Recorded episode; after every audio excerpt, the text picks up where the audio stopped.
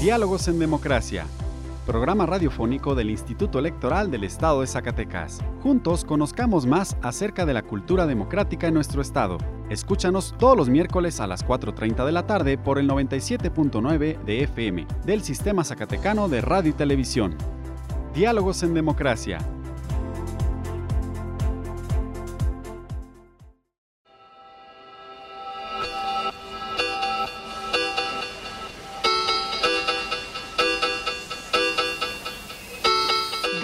En Democracia.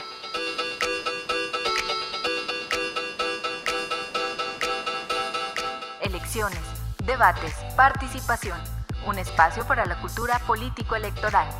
Diálogos en Democracia. Hola, ¿qué tal? Les doy la bienvenida a Diálogos en Democracia, un programa del Instituto Electoral del Estado de Zacatecas. Les saluda Carolina López Frausto y agradezco su compañía en esta tarde. En el programa de hoy podremos conocer de la sesión especial de cómputo en los consejos distritales y municipales, así como en la estatal. Para esto platicaremos con la maestra Sandra Valdés, consejera electoral del IES. Además conocerás las últimas noticias del proceso electoral. Asimismo te presentaremos una cápsula sobre el llamado al conazo del jueves de Corpus de 1971. Ahora vamos a nuestra primera sección de efemérides en voz de Diana Andrade. Diálogos en Democracia. Esta semana en la historia. Efemérides.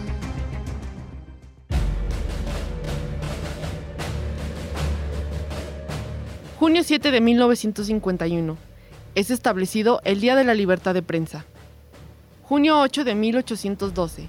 Albino García Ramos, guerrillero insurgente, es fusilado en Celaya. Junio 9 de 1994 se constituye el Grupo San Ángel que pretende evitar la violencia de los partidos en las próximas elecciones. Junio 10 de 1820. Es clausurado el Tribunal de la Inquisición. Junio 11 de 1861. Benito Juárez es declarado por el Congreso presidente constitucional. Junio 12 de 1864. Maximiliano y Carlota llegan a la capital. Junio 13 de 1920. Se funda el Partido Nacional Agrarista. Diálogos en Democracia. Esta tarde vamos a platicar sobre la sesión especial de cómputo en los consejos municipales y distritales, mismos que comienzan a desarrollarse desde este miércoles 9 de junio. Y para platicar de esto, invitamos a la maestra Sandra Valdés Rodríguez, consejera electoral. Buenas tardes, consejera, y bienvenida a Diálogos en Democracia. Muchas gracias, buenas tardes, un placer, como siempre, acompañarte y acompañar a todos tus radioescuchas. Consejera, para empezar con esta entrevista, ¿nos puede decir qué son los cómputos y en qué consiste esta sesión especial de cómputos en los consejos distritales y municipales? Claro que sí. Bueno, como tú ya lo mencionabas, este miércoles 9 de junio, a partir de las 9 de la mañana, los consejos distritales y los consejos municipales llevarán a cabo su sesión especial de cómputo. ¿Qué es este cómputo? Bueno, es en donde se hace la sumatoria de todos los resultados que se encuentran plasmados en las actas de escrutinio y cómputo de todas y cada una de las casillas que integran ese distrito o el municipio respectivamente. Para hacer esta contabilidad, ¿qué procedimiento es el que se observa? Bueno, los paquetes electorales que se encuentran resguardados en estos consejos están en una bodega, la cual se abre en esta sesión especial de cómputo, se sacan estos paquetes electorales y se empieza con un cotejo de actas. ¿A partir de qué elecciones? Bueno, en el caso de los consejos distritales, inician con la elección de gubernatura, posteriormente pasarán con la elección de diputaciones por el principio de mayoría relativa y después con la de diputados de representación proporcional. En el caso de los consejos municipales, inician con la elección de presidencias, sindicaturas y regidurías por el principio de mayoría relativa y posteriormente continuarán con regidurías de representación proporcional. ¿Cómo se realiza este cotejo? Bueno, el día de la jornada electoral llegaron los paquetes electorales, se procedió a dejar una acta de escrutinio y cómputo con la presidencia y posteriormente se encuentra otra dentro del paquete electoral. Cuando se abren los mismos, el día de la sesión de cómputo, se procede a sacar esta acta, se coteja con la que obra en poder de la presidencia de este consejo y se hace un cotejo de los resultados que están plasmados en las mismas, así como con las que obran con los representantes de los partidos políticos. Si todo coincide, continuamos con el orden siguiente de todas y cada una de las casillas. En caso de existir inconsistencia, que alguno de los datos no cuadren, ¿qué es lo que procede? Bueno, se realizará de nueva cuenta el escrutinio y cómputo de esa casilla.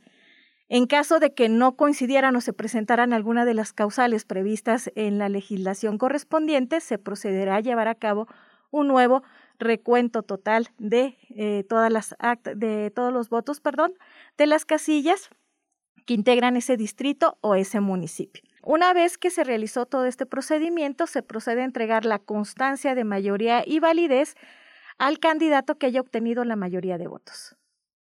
Muy bien, consejera. ¿En qué casos se ocupa realizar un recuento de votos y qué tipos de recuentos existen?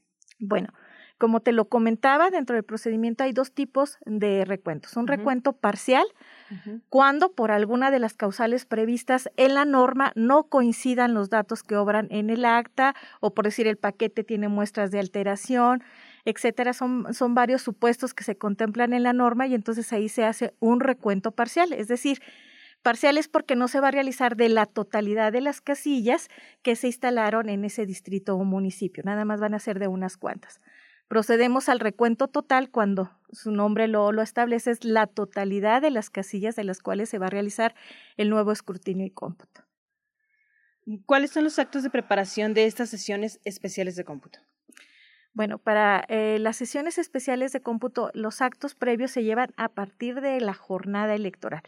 Desde que llegan los paquetes electorales, se revisan, como yo te comentaba, se extrae lo que es el acta de escrutinio y cómputo, se eh, registran estos resultados en un sistema y en caso de que el paquete muestre, tenga muestras de alteración o no cuente con el acta o algún otro supuesto, se registra en una actita donde ahí se establece este, cuáles serán las condiciones del paquete. Posteriormente, el martes eh, que sigue, del día de la jornada electoral, se lleva a cabo una reunión de trabajo con los representantes de los partidos políticos. ¿Con qué finalidad?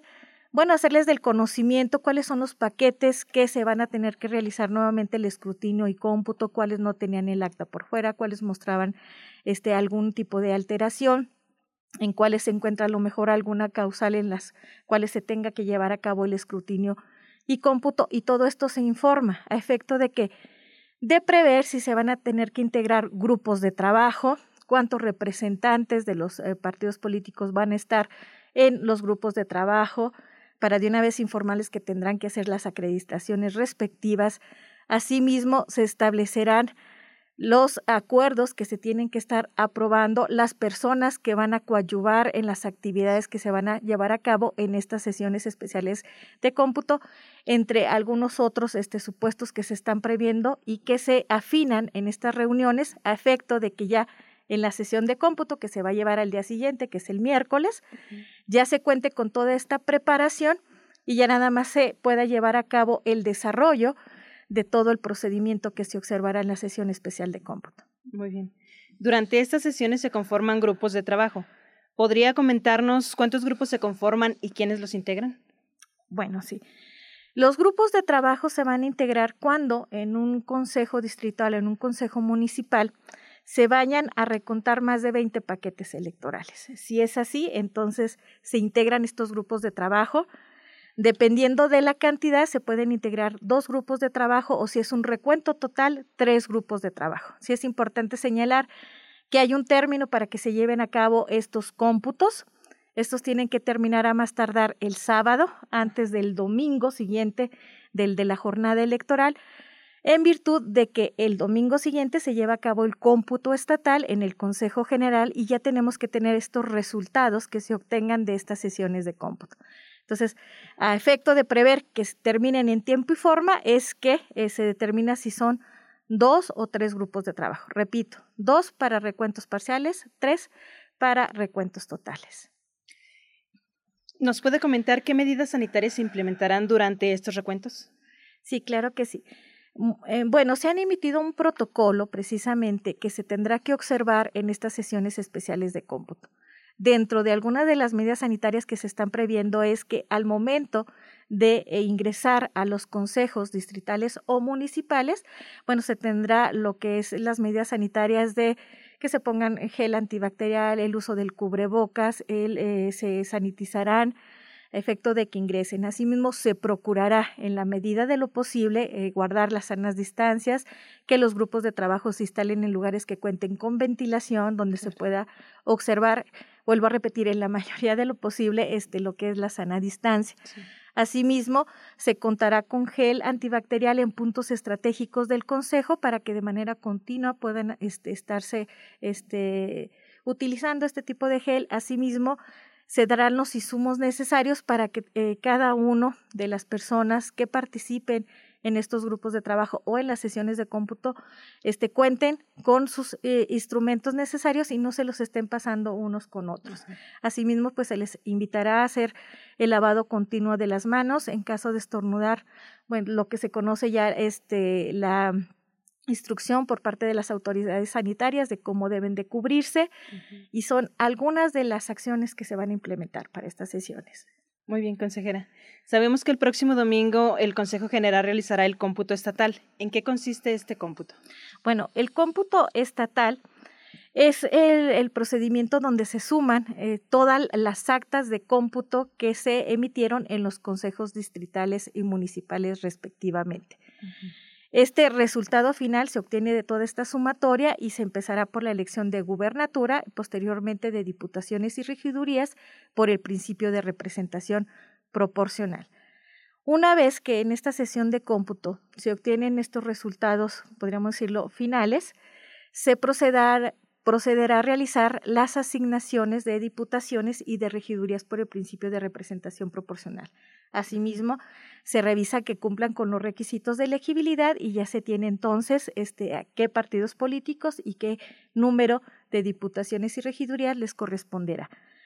Aquí también es importante señalar que en el caso de la gubernatura, lo que se hace es este cómputo podríamos decir lo que es provisional y se expide también una, este, provisionalmente se hace la declaratoria de quién resultó ganador y obtuvo la mayor cantidad de votos en virtud de que de conformidad con la norma es el Tribunal de Justicia Electoral del Estado de Zacatecas quien realiza el cómputo final y hace la declaratoria definitiva del candidato que haya obtenido la mayoría de votos. Entonces esto se hace como una forma provisional, vuelvo a repetir, por parte del Consejo General. Finalmente, ¿nos puede decir cómo es el procedimiento para la asignación de representación proporcional y qué criterios se contemplan? Claro que sí. Bueno, el procedimiento que se observa para hacer este tipo de asignaciones se encuentra contemplado en los artículos 25 y 28 de la Ley Electoral del Estado de Zacatecas. Eh, es importante aquí señalar que para que los partidos políticos tengan derecho a las asignaciones de diputaciones y regidurías de representación proporcional, tiene que cumplir con una serie de requisitos. Entre ellos se encuentran el haber registrado en más de 13 distritos fórmulas de candidaturas. En el caso de regidurías, tendrán que haber registrado su planilla y lista de representación proporcional en dicho ayuntamiento. Asimismo, tienen que obtener el 3% de la votación válida emitida y en el caso de los eh, municipios, en la votación municipal. También en el caso de diputaciones se habla de que tendrán que integrar eh, o haber registrado más bien una lista de diputaciones de representación proporcional completa. Aquí ya en su momento el Consejo General determinará en virtud de que en el proceso pasado se hicieron efectivos algunos criterios y se hizo alguna interpretación precisamente de las normas para garantizar estos derechos. Asimismo, como sabemos, para la integración también de del Congreso local y en el caso de los ayuntamientos se tiene que garantizar la paridad. Entonces, también una vez que se hace todo el procedimiento de las asignaciones, también se revisa que se cumpla con este principio. ¿Para qué? Para garantizar que en el mismo número de mujeres y hombres se estén integrando dichos órganos. También es importante aquí señalar que, bueno, nosotros, en el caso de diputaciones y regidurías, contamos con una fórmula este, que es de proporcionalidad pura, que se integra con dos elementos, que es el cociente natural y el resto mayor, que son la serie de operaciones que se observan para determinar qué número de diputaciones y regidurías les corresponde a cada uno de los partidos políticos. Entonces, estas son algunas, te las dije de manera muy general, la verdad es que el procedimiento es un poquito más amplio, pero estos son algunos de los elementos que observamos para hacer esta actividad. Bien, consejera. ¿Algún comentario más que desee compartir con nuestros radioescuchas? Pues bueno, aprovecho primero para agradecer a toda la ciudadanía que acudió a emitir su voto este 6 de junio. Gracias este, por su participación, asimismo a todas las eh, ciudadanas y ciudadanos que integraron estas mesas directivas de casilla. Sabemos que fue una jornada ardua, pero agradecerles que nos hayan dado su domingo para ayudarnos con esta actividad.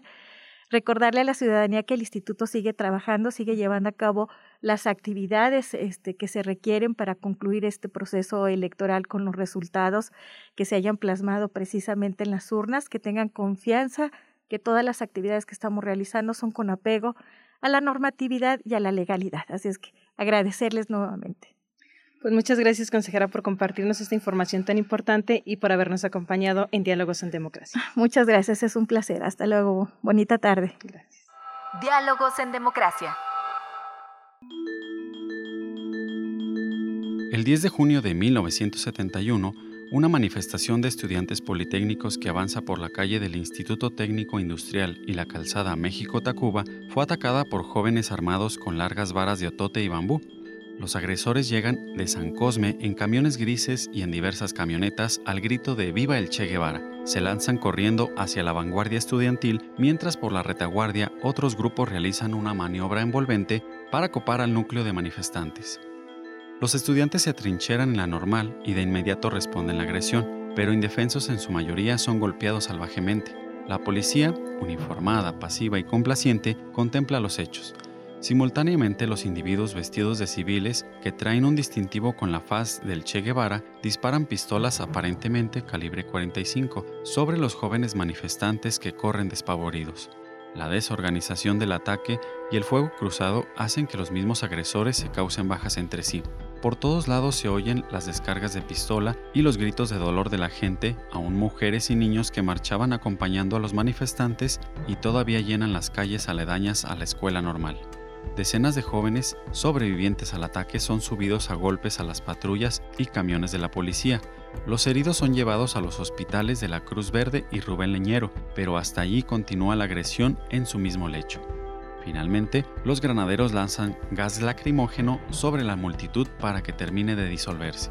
Por la noche, el entonces jefe del Departamento del Distrito Federal, Alfonso Martínez Domínguez, atribuye el enfrentamiento a grupos empeñados en provocar contra toda razón, conflictos con la autoridad y entre ellos mismos. Dice que entre los estudiantes había diferencias sobre manifestación y por eso se agredieron entre ellos. No existen los halcones. Esa es una leyenda. La manifestación había salido del caso de Santo Tomás del Instituto Politécnico Nacional a las 17 horas con demandas muy diversas. Primero, la derogación de la nueva ley orgánica de la Universidad de Nuevo León y la promulgación del proyecto elaborado por maestros y estudiantes. Segundo, la democratización de la enseñanza. Tercero, la desaparición de todas las juntas de gobierno de las universidades del país y de todas sus actuales leyes orgánicas. Cuarto, la derogación del reglamento del Instituto Politécnico Nacional. Quinto, la representación paritaria de maestros y alumnos en los consejos técnicos de la UNAM. Sexto, la desaparición de las porras y del llamado grupo Francisco Villa de la UNAM. Séptimo, la libertad a todos los presos políticos. Octavo, el destino del 12% del Producto Nacional Bruto a la educación. Y noveno, poner bajo control de los estudiantes y maestros los presupuestos destinados a las universidades. Momentos antes del ataque en las calles Salvador Díaz Mirón, un grupo de granaderos les había cerrado el paso y su comandante les había ordenado, jóvenes, disuelvan esta manifestación porque no está autorizada. Algunos diarios referían al menos 16 muertos. En otros se aseguraron que fueron vistos 30 cadáveres en el anfiteatro del Hospital Rubén Leñero. Un mes más tarde, el Universal publicará una lista de 27 nombres, pero se afirma que hay al menos 13 muertos cuya identidad nunca fue aclarada. Señala Raúl Trejo del Abre, no se sabe cuántos murieron el 10 de junio de 1971. Los culpables nunca fueron castigados. Varios funcionarios renunciaron, el entonces presidente Luis Echeverría profundizó su política de apertura democrática y aseguró que él era ajeno a la emboscada que había sido tendida contra una manifestación estudiantil. La emboscada del 10 de junio de 1971 mostró para algunos que la apertura política tenía enemigos dentro del mismo sistema. Para otros fue evidencia de que el presidente Echeverría no era tan sincero cuando hablaba de una nueva flexibilidad política.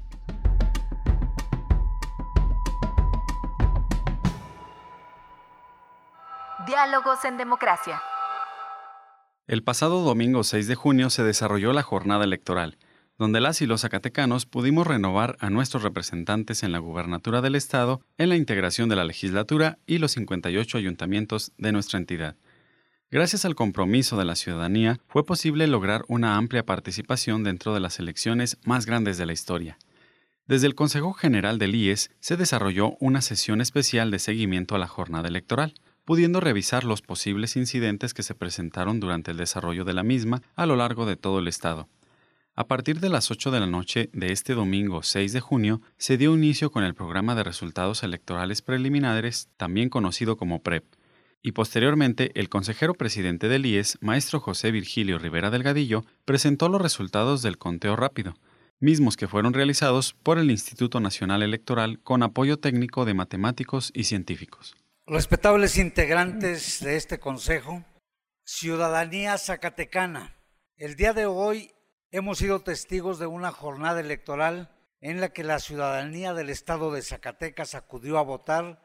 Hace unos minutos, el Comité Técnico Asesor del INE me ha hecho llegar las estimaciones de los resultados de ese ejercicio para la gubernatura del estado de Zacatecas. Con la información recibida y con un nivel de confianza de al menos 95%, se estima lo siguiente la participación ciudadana se encuentra entre el 55.9 y 59.1. El porcentaje de votos para cada candidatura a la gobernatura del estado de Zacatecas se presenta a continuación. Nombre, Ana María Romo Fonseca, Movimiento Ciudadano. Límite inferior 2.6. Límite superior 3.5. Flavio Campos Miramontes, Paz para desarrollar Zacatecas, límite inferior 1.1, límite superior 2.1. Viviana Lizardo, Movimiento Dignidad Zacatecas, límite inferior 0.3, límite superior 0.4. Javier Valadez Becerra, Partido del Pueblo, 0.6. Límite superior, 1.3. María Guadalupe Medina Padilla, del Partido Encuentro Solidario, límite inferior 1.8, límite superior 2.3. Fernanda Salomé Pereira Trejo, redes sociales progresistas, límite inferior 0 0.3, límite superior 0.5. Miriam García Zamora, Fuerza por México, límite inferior 1.2, límite superior 1.7. Claudia Edith Anaya Mota, Partido Acción Nacional, Revolucionario Institucional de la Revolución Democrática, límite inferior 36.0, límite superior 40.2. David Monreal Ávila, Partido del Trabajo, Verde Ecologista de México, Morena, Nueva Alianza Zacatecas, límite inferior 47.7, límite superior 51.8. Como puede observarse, de acuerdo con la estimación del conteo rápido, los rangos de votación obtenidos por el candidato Pontero no se sobreponen con los de sus contendientes, razón por la cual puede confirmarse una clara tendencia de votación a su favor. deseo reconocer el civismo y la responsabilidad mostrada por la ciudadanía en la jornada electoral del día de hoy. Confirmamos que es por la vía pacífica y a través del sufragio ejercido en libertad cómo se determinan los puestos de gobierno y de representación popular. Hoy Zacatecas ha demostrado su compromiso con la democracia y su madurez cívica y política. A nombre del Instituto Electoral del Estado de Zacatecas, es un honor reconocer y agradecer a los partidos políticos, a sus candidatas y candidatos, candidaturas independientes, a las instituciones que nos apoyaron, a los medios de comunicación que nos han acompañado y por supuesto, de manera relevante, vaya un reconocimiento y agradecimiento a la ciudadanía por haber contribuido a demostrar que en Zacatecas las elecciones son una parte cotidiana de nuestra vida democrática. Muchas gracias por su atención. Diálogos en Democracia.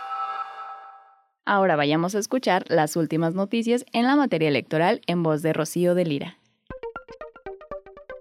Breves electorales. El Instituto Nacional Electoral recibió un total de 12.297 votos emitidos a través del sistema de voto electrónico por Internet, CIBE, lo que representa el 56.97% de las 21.585 personas que optaron por esta modalidad de votación para elegir nueve gubernaturas, una diputación migrante y una más de representación proporcional. Así lo informó la consejera Norma de la Cruz. Si te interesa conocer más, ingresa a www.votoextranjero.mx.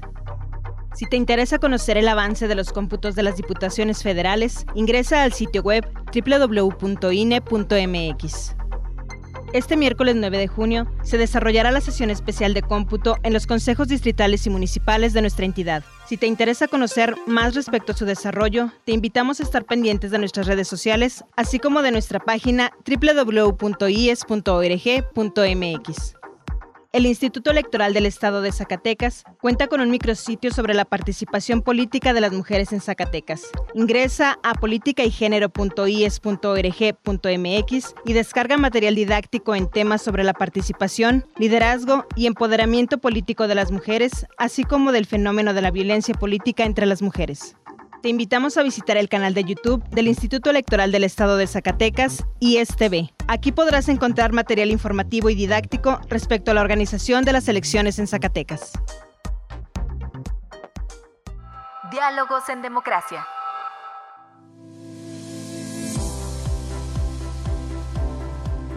Estimados radioescuchas, hemos llegado al final de esta emisión. Los invito para que conozcan más contenidos interesantes del proceso electoral que aún no termina. En Facebook nos encuentran como Instituto Electoral del Estado de Zacatecas y en Instagram y en Twitter como ISCS. Agradecemos tu compañía en esta tarde y te invitamos a que nos vuelvas a escuchar el próximo miércoles en punto de las 4.30 de la tarde. Agradecemos a Radio Zacatecas el apoyo para la difusión de este programa, en especial a su directora Teresa Velázquez. Agradezco también el apoyo y el acompañamiento de mis compañeros Rocío de Lira, Diana Andrade, Víctor Trejo y Horacio Rodríguez.